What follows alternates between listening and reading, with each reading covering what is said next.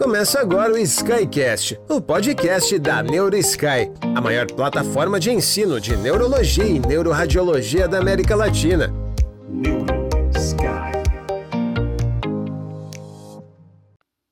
Olá, NeuroSky, e seja bem-vindo a mais um Sky Experience.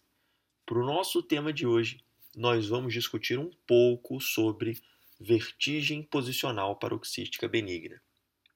Gente, a importância desse tema é muito grande. E eu digo para vocês o seguinte: se vocês pudessem estudar uma causa de tontura, estudem VPPB. Por quê? VPPB é uma das principais causas de tontura, tá? E provavelmente, é, se vocês trabalharem em pronto-socorro, vocês vão encontrar um paciente com VPPB ao longo da vida de vocês. Tá? É uma doença extremamente prevalente, ela tem uma prevalência na vida em torno de 2,4%. Né? Ela parece ser a principal causa de tontura que a gente encontra na população, principalmente em pacientes mais velhos. Então, ela é muito comum e a importância dessa patologia é que ela é potencialmente curável com as mãos. Né? Quantas coisas aí vocês conhecem na medicina que a gente consegue literalmente curar com a nossa mão. Então a gente vai discutir um pouquinho sobre o VPPB. Eu vou passar algumas dicas para vocês, tá? Que são importantes na hora da gente avaliar esses pacientes. Então, gente, é, VPPB ela chega aí a praticamente 50% dos distúrbios vestibulares periféricos. Ela é causada né, por debris de cálcio que entram nos canais semicirculares, né? Lembrando que esses canais eles são responsáveis por, de, por detectar aceleração angular da cabeça. Então, quando você cai um debris de cálcio lá dentro. Uh, parece que esses debris eles vêm ali né, do utrículo, que é um outro componente do nosso labirinto. Isso gera uma movimentação de endolinfa ali e faz essa sensação né, de como se a gente estivesse girando a cabeça. É como se o debris mandasse um sinal né, para o nosso labirinto, que vai mandar um sinal para os núcleos vestibulares, notificando que a nossa cabeça está movendo. Muito bem. Dito isso, o que, que o paciente com VPPB vai sentir, né? É, crises de tontura. E aqui, pessoal, eu queria deixar uh, uma dica específica voltada para anamnese. Quando a gente fala de VPPB, a gente fala de um paciente que vai chegar se queixando de tontura, seja no pronto-socorro, seja no ambulatório. E muita gente não sabe fazer uma anamnese de um paciente com tontura, tá? É, e isso é um problema, porque se a gente começa fazendo a nossa anamnese de maneira errada, a gente não vai conseguir dar um diagnóstico, e se a gente não der um diagnóstico, a gente vai lançar mão aí de exames ou de condutas errôneas na hora de intervir nesse paciente. E o pulo do gato aqui, pessoal, é o seguinte: sempre que a gente estuda VPPB, a gente vai ler lá que são crises recorrentes de tontura quando o paciente move a cabeça. Então, qual que é o maior erro que as pessoas cometem? Elas ficam forçando né, o paciente a dizer se a tontura dele acontece somente quando ele mexe a cabeça. E na prática, pessoal, não é bem assim, tá?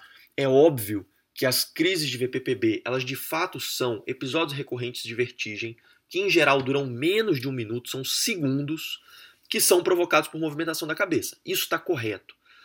Só que muitos pacientes, eles têm sintoma residual entre uma crise de tontura e outra. E é aí que a maioria das pessoas erra. Por quê? Quando as pessoas acessam essa persistência de uma tontura leve entre um episódio e outro, ela tenta encaixar esse paciente num outro, numa outra diagnóstico de tontura, como por exemplo uma neurite vestibular. E é aqui que boa parte das pessoas vai errar. Então, o que eu quero deixar de dica para vocês é: sim, VPPB é uma causa de tontura recorrente, né, de vertigem recorrente. O paciente ele mexe a cabeça, ele vai ter uma tontura, em geral vai durar menos de um minuto. E quando ele fica parado, existe uma melhora dessa crise, mas pode persistir uma leve tontura, um certo mal-estar entre uma crise e outra. E isso não exclui VPPB, pessoal. Por sinal, isso é muito comum, tá? É, os pacientes eles podem ter náusea, eles podem ter vômito, tá? Durante esses episódios. E assim, se o paciente não tratar, se ele não fizer uma manobra de reposicionamento, O que vai acontecer é que isso pode melhorar em média em duas semanas, mas alguns pacientes persistem por meses assim. Então, se eu estou de frente para um paciente que está se queixando de tontura, a primeira coisa que eu vou fazer é acessar se essa tontura ela é provocada por alguma posição, tá, pessoal? É, ou se ela não é provocada, se ela vem espontaneamente. E durante a minha anamnese, eu também vou tentar identificar se ela é provocada por uma posição específica. Por exemplo, levantar a cabeça para estender uma roupa no varal, é, abaixar a cabeça para amarrar os sapatos, é, rolar na cama para um lado. Você vai tentar determinar para que lado que é gerada essa vertigem. Por quê? A gente sabe que tem, os estudos demonstram que até 80% das vezes a gente consegue determinar o canal que está afetado já pela anamnese. E aí depois a gente vai confirmar isso com o nosso exame otoneurológico. Uma vez que eu classifiquei esse paciente com uma tontura episódica provocada, né, a gente vai partir aí para nossa abordagem de exame. E aqui, pessoal, a dica é simples. Né, se você tem um paciente com queixa de tontura no pronto-socorro, a gente precisa ter um exame neurológico básico. Tá? Por quê?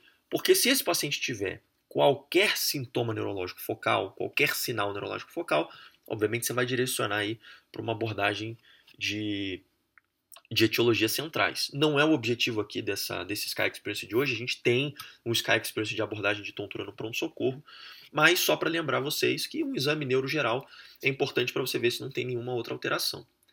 E a partir do momento que a gente fez esse exame neurogeral, o que a gente vai prestar muita atenção agora é no nistagmo, gente. Toda vez que você tem um paciente com tontura, você precisa observar os olhos desse paciente. E aqui a gente precisa dedicar um tempo para observar isso. Né? detectar nistagmo no exame físico não é simplesmente olhar um segundo para o olho do paciente e já mandar ele olhar para o lado. Não. A gente precisa olhar o olhar primário por em torno de 5 a 10 segundos. Observa o paciente olhando para o horizonte e veja se existe algum nistagmo espontâneo no olhar primário. Por quê? Se eu tenho um paciente com tontura, mesmo que provocada por movimentação da cabeça, e existe nistagmo no olhar primário, eu não vou fazer Dix-Hallpike, tá, pessoal? A gente só vai fazer Dix-Hallpike na ausência de nistagmo, tá bom?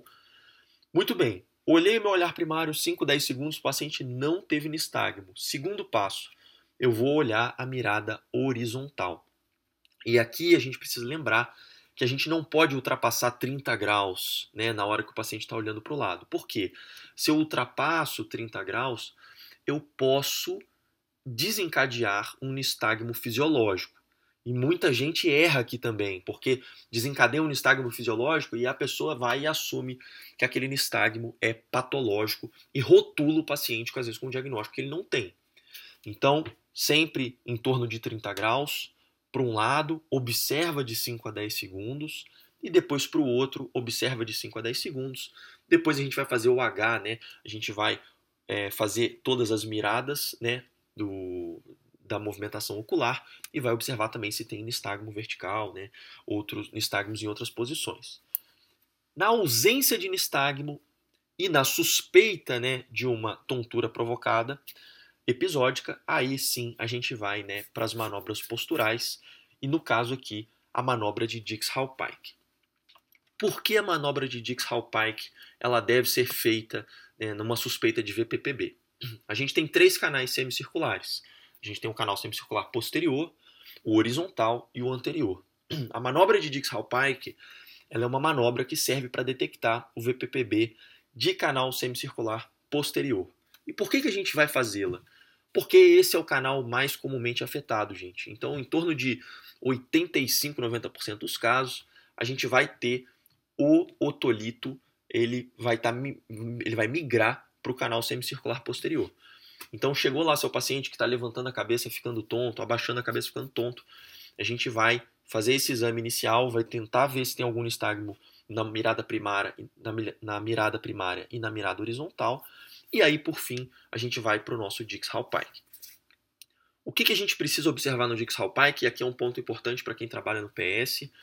É, por sinal, treinem a realização de Dix-Hallpike para vocês se familiarizarem com essa manobra e treinem a manobra de correção, que a gente vai falar mais à frente, né, que a principal é a manobra de Epley, para vocês saberem como executá-la e também saber interpretar o que, que essas manobras trazem para a gente.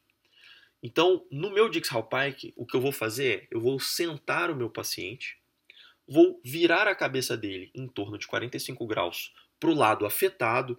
Se eu não souber o lado afetado, eu vou fazer de um lado e depois vou fazer do outro. E uma vez que o paciente está sentadinho, olhando 45 graus, né, com a cabeça lateralizada, eu vou deitar subitamente esse paciente com a cabeça para fora da cama, de maneira que ela fique em extensão. Né? O pescoço do paciente estará em extensão com a cabeça girada 45 graus. E aí o que, que a gente vai observar? A gente vai esperar alguns segundos, a gente vai pedir para o paciente manter os olhos abertos e a gente vai observar se essa posição vai deflagrar um nistagmo. E geralmente é um nistagmo evidente, tá? É um nistagmo que vai ser vertical, tá, gente? Então ele vai bater para cima e com um componente torsional, tá? Então é o que a gente chama de um nistagmo upbeat e torsional. Então, o nistagmo vai bater em direção ao chão e vai girar também um pouquinho o olho do paciente em direção à orelha que está para baixo, tá? Então, é, como médico do pronto-socorro, a verdade é a seguinte: vocês não precisam exatamente saber que é um nistagmo upbeat torsional. Não, o que você precisa saber é se você deitou o paciente, depois de poucos segundos, ele começou a ter um nistagmo e esse nistagmo durou aí em torno de 30 segundos e parou. Isso que é importante. Teve uma latência para começar o nistagmo, esse nistagmo foi transitório, parou de ocorrer, você sentou o paciente, repetiu a manobra na mesma posição e ele aconteceu com menos intensidade. Isso é o que a gente precisa fazer na sala de emergência. Né? Na, não necessariamente na sala de emergência, mas na avaliação inicial desses pacientes. Quais são os critérios né, da, da manobra de Dix-Hallpike? é tudo isso que eu falei aqui agora. Você vai ver se o nistagmo tem uma latência. Em geral, ele demora alguns segundos para começar, um, dois, três segundos, e ele vai durar ali em torno de 30 segundos. Ele tem essa característica upbeat, né, bate para cima e torsional, né, em geral para o lado da orelha que está para baixo. É, quando o paciente senta, você pode observar uma recidiva do nistagmo na direção oposta, ou seja, para o chão, é, ele sentado, perdão, e ao repetir a manobra do mesmo lado, você diminui a intensidade e duração do nistagmo. Os pontos-chave, gente, são latência, ou seja, demora um pouquinho para começar, transitório, ele demora alguns segundos a duração e ele é ele vai fatigar, ele tem uma fatigabilidade. Se você ficar repetindo, ele tende a diminuir de intensidade. Se você tem uma manobra de Dix-Hallpike com essas três características, latência, transitório e fatigabilidade, você está de frente aí a um VPPB. Tá? A chance de você dar esse diagnóstico aí, com, as, com todos esses critérios preenchidos, é muito grande. Preciso tomar cuidado com diagnósticos diferenciais? Óbvio, né? Na medicina a gente sempre tem diagnósticos diferenciais. E os nossos diagnósticos diferenciais aqui serão de causas de tontura episódica é, principalmente tontura episódica desencadeada por alguma coisa. Então, por exemplo, um paciente que tem tontura ao levantar pode ser uma hipotensão postural. Né? Então, avaliar PA em pé deitado, super importante. Existem pacientes que têm hipofunção vestibular crônica unilateral. Em geral, também são episódios de tontura deflagrados por movimentação da cabeça, mas a duração tende a ser bem mais curta do que a do VPPB. A paroxismia vestibular, né, é uma outra causa de tontura, são vários ataques de tontura ao longo do dia, duram poucos segundos, é, podem ser desencadeados por movimentação da cabeça, né? Ah, é um diagnóstico que, em geral, você tem na neuroimagem uma compressão neurovascular, a gente pode discutir isso um pouco mais depois. Outra causa de tontura né, episódica é a enxaqueca vestibular, tá? que são episódios de enxaqueca que podem ser acompanhados aí de vertigem, é, em geral, na história, se você tiver uma história clássica de enxaqueca, fica muito mais fácil de dar o diagnóstico. Uh, existem também, é, e aqui é o diagnóstico diferencial que a gente tem que tomar mais cuidado, os nistagmos centrais posicionais, tá? a vertigem posicional central. Em geral, esse tipo de vertigem vai acontecer quando você tem lesão cerebelar, do verme cerebelar. Tá? Qual que é a diferença? A diferença é que a gente não vai respeitar aqueles três pontos chaves que eu disse para vocês do VPPB. Né? Então, no, no nistagmo posicional central, quando você deita o paciente para fazer um Dix-Hallpike, o que acontece é que imediatamente, ou seja, não tem latência, vai se iniciar um nistagmo. Esse nistagmo, ele costuma ser um nistagmo downbeat, ou seja, ele vai bater, vamos colocar aí, em direção ao queixo do paciente, tá? Ele não vai fadigar. Então, se você ficar repetindo a manobra, o nistagmo continua do mesmo jeito. E ele costuma ser contínuo. Então, ele vai durar aí mais que um minuto na maior parte das vezes, então não tem latência, não é transitório, não tem fatigabilidade. Então, se você tem um paciente com vertigem central, em geral, quando você fizer a manobra posicional, né, central, digo posicional central, quando você fizer a manobra, vai ser um nistagmo para baixo, diferente do VPPB, não vai ter latência, não vai ter fatigabilidade e ele não vai parar de bater. Então é muito importante a gente saber isso. E na maior parte das vezes, pessoal, né, o que é uma coisa boa, o paciente com é, lesão cerebelar do verme, ele terá outras alterações no exame neurológico e aí a gente vai conseguir perceber isso né, na nossa anamnese e exame neurológico geral. E por fim, pessoal, uma outra causa aí de vertigem posicional é a síndrome de Bow-Hunter, né, ou a síndrome da artéria vertebral rotacional, em que você tem uma compressão ali, geralmente de estruturas ósseas da artéria vertebral, quando o paciente faz uma rotação né, do pescoço é, chama síndrome de Bull-Hunter pela maneira com que ela foi descrita, né, num arqueiro que quando ele girava a cabeça para praticar, uh, gerava uma síndrome de Wallenberg. Também ela, a síndrome de Bull-Hunter costuma vir acompanhada de outros sinais de insuficiência vértebro-basilar. Muito bem, gente. Então, para sumarizar, se você tem um paciente que chega com uma queixa de tontura né, recorrente, doutor, eu estou tendo aqui, eu tenho tontura, eu tive vários episódios hoje, é, quando eu mexo a cabeça eu fico tonto, mas às vezes eu sinto uma tontura entre os episódios. Se você tem um paciente com essa queixa, né, você vai suspeitar de VPPB, você vai fazer essa anamnese tentando procurar qual é o fator desencadeante, qual é a posição que desencadeia aquela tontura, e você vai partir aí para um exame otoneurológico para descobrir a causa. E aí a gente falou né, que na maior parte das vezes a manobra de Dix-Hallpike né, ela deve ser feita inicialmente por ser o VPPB de canal posterior o mais comum. E como que a gente trata esses pacientes, né? E isso aqui é muito legal.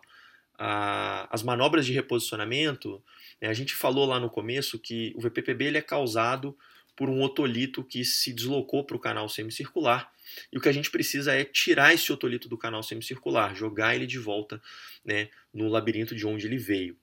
E para a gente fazer isso, né, a gente vai fazer manobras como a manobra de Epley ou a manobra de Semon, é, no caso do VPPB de canal posterior. E a gente tem várias meta-análises né, publicadas até na Cochrane, mostrando que as manobras de reposicionamento elas são eficazes, elas são seguras, elas têm uma taxa de sucesso alta. É, e quando você vai olhar a literatura para ver sobre taxa de insucesso nessas manobras, muito do que a gente vê é pessoas que não sabem utilizar a manobra de reposicionamento ou que não souberam reconhecer, usaram uma manobra de reposicionamento num paciente que tinha, na verdade, uma neurite vestibular. É óbvio que não vai funcionar uma manobra de Epley numa neurite vestibular. E por isso que eu disse para vocês no começo aqui desse Sky Experience, pessoal, que se é para estudar uma causa de tontura, estudem VPPB, porque ela é muito comum e se vocês se familiarizarem a coletar uma boa anamnese, a excluir diagnóstico diferencial, vocês vão ajudar demais esses pacientes. Tá? E aqui a gente está falando de uma condição que remédio ajuda muito pouco. O que ajuda é reposicionar o otolito. Tá? E aí a nossa manobra de reposicionamento principal é a manobra de Epley. Tá? Existe a manobra de Epley modificada que você pode fazer com um travesseiro. Você orienta o paciente a como fazer. E existe a manobra de Semon também, que parece ser igualmente eficaz, mas que é menos estudada. Tá? A taxa de sucesso em geral gira em torno de 85%. É claro que existem pacientes que vão recorrer, mas é uma manobra aí praticamente sem efeitos colaterais, né? Claro que existem, mas ah, muito segura e que a gente deve saber utilizar. Como que funciona o Epley? Gente, o Epley funciona igual o começo do Dix Pike. Né? Você vai sentar o paciente, você vai girar a cabeça dele em torno de 45 graus e você vai deitar ele subitamente com a cabeça pendente para fora da cama. Depois a gente vai mandar um vídeo de demonstração para vocês. É, ele se tem o nistagmo, eu vou ficar ali até o nistagmo ceder. Né? Quando aquele nistagmo desapareceu, e a gente está falando em torno de 30 a 60 segundos, você vai ficar naquela posição. Quando o nistagmo cedeu, você vai girar a cabeça do paciente 90 graus na direção oposta. Muito bem? Então você girou a cabeça do paciente na direção oposta. Então, por exemplo, se ele começou olhando para a direita, você vai virar a cabeça dele para o lado esquerdo e você vai continuar ali naquela posição né, até esgotar o nistagmo, esgotou o nistagmo, melhorou a tontura, aí você vai girar o paciente novamente de maneira que ele fique olhando para o chão. Em geral, uma estratégia que a gente usa aqui é segura a cabeça do paciente na posição, tá? E aí você pede para ele virar o tronco de maneira que ele fique de lado na cama, até o momento ele estava em posição supina. Então peça para ele ficar em decúbito lateral e você estabiliza a cabeça dele e depois você só gira a cabeça dele de maneira que o nariz fique apontado para o chão. Imagina o nariz do paciente igual uma seta apontando para o chão. Você fica ali mais 30, 60 segundos, espera o nistagmo desaparecer, a tontura desaparecer.